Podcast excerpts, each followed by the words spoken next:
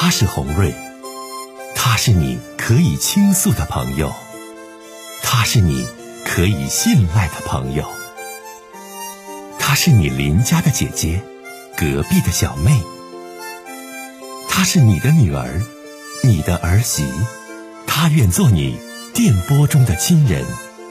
心有千千结，洪瑞与你相约。各位好，我是红瑞，感谢您通过蜻蜓 FM 来收听《心有千千结》。收听节目的听友也可以通过手机微信公众平台和红瑞进行互动。我们《心有千千结》栏目的手机微信公众号是大小写英文都可以，FM 八八八 X。FM 八八八 X，拿起您的手机，通过搜索 FM 八八八 X 就可以加入进来了。好的，接下来的时间，让我们来接听听众的热线。来看这位女士啊，这位女士说：“红瑞姐您好，呃，我老公呢出轨到现在整整有八年的时间了，如今呢我已经是五十岁的人了。”现在呢，我有一个女儿，还有一个儿子，然后呢，两个孩子吧，呃，都上，一个是读研究生，一个是上大学。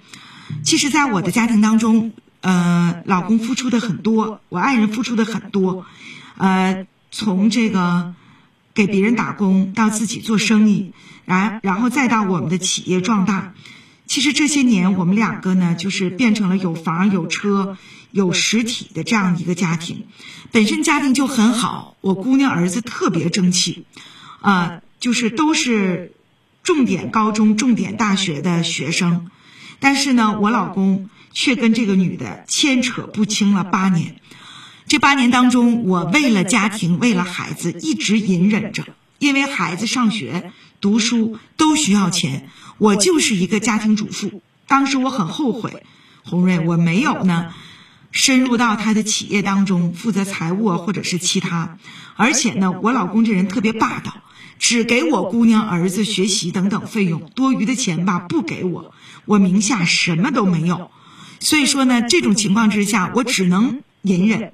但是现在出现了个问题呀，红瑞呀，这个女的给我老公生了一个孩子，现在都已经两岁了，啊，是一个小男孩，他现在呢就是。拼死拼活的让我老公离婚，然后呢娶她，理由是呢我的姑娘儿子都已经大了，但他的儿子需要关心和关爱。这件事呢已经闹得快大半年的时间了，我姑娘儿子都知道，我的儿女呢都是非常有素质的孩子，儿女找他爸呢已经谈过一次了，啊，意思就是说呢坚决不同意离婚，不能这么伤害我的母亲。但是呢，他的父亲还是执意的，现在呢要跟我离婚。然后呢，我姑娘儿子呢就想出一个办法，就说父亲名下的三处房产，然后归归我，然后呢工厂的名儿，呃，直接的这个法人和是将来的继承权要归我的姑娘和儿子，这样他才可以离婚。洪瑞他同意了，啊，而且呢他还要。支付我二百万人民币，所以我现在吧，我就觉得这个事儿，我想问问你，你说这个婚我是离是不离呢？哎呀，大姐，你跟你的姑娘儿子再合计合计呗，咱也不知道你们家是多大的企业，啊，究竟这资产能够达到什么样的一种状态？